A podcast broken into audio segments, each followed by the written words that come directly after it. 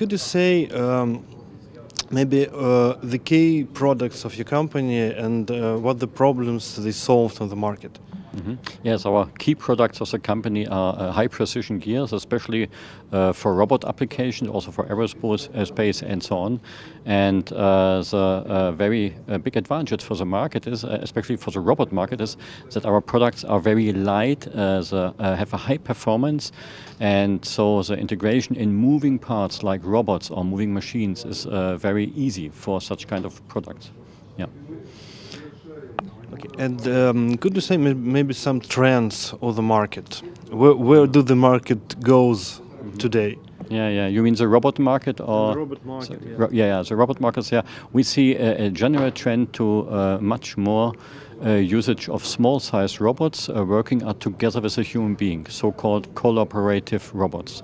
Uh, it means uh, uh, in the former times, the robots in the industrial uh, uh, applications are working alone, yes, but now the time is changing, and today, just today, some robot are possible to work together with a human assembly and screwing and greasing or whatever. So the robot helps the human, and that's a trend, and therefore the new development of small-sized robot are able to work together with a human is, a, I would say, like a mega trend in our uh, uh, industry. Yeah.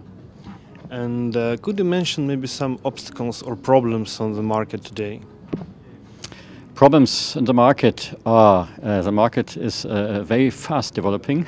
this is one problem. So it means we, as a supplier for components, uh, should develop also very fast, and that's sometimes not so easy. But we do our best.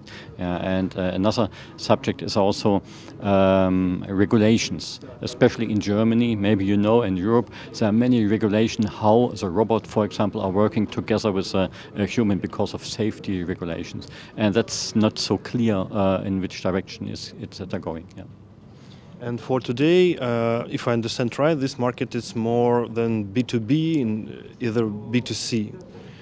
So Mm, B2B, uh, I'm sorry, B2B you mean? B, B, business to business. Business to business. Business to customer. Uh, normally it's business to business, yeah. Business to customer uh, for, uh, uh, I, I, think it's it's not our uh, market for, especially for our company also, but um, B2B is, I think, the main trend uh, to, for such kind of business of uh, robots. I think so.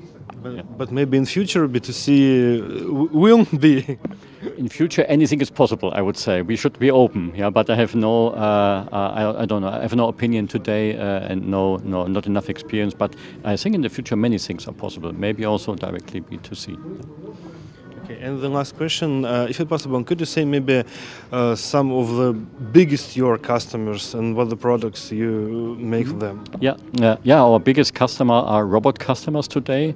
Um, one is, uh, for example, Universal Robot, already today presenting here their products and Uh, uh, manufacturing uh, collaborating robots in Denmark.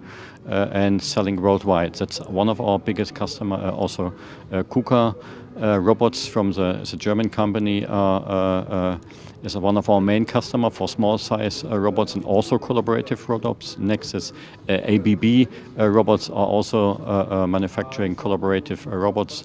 And so you see there are many of our customers are robot customers and that's the main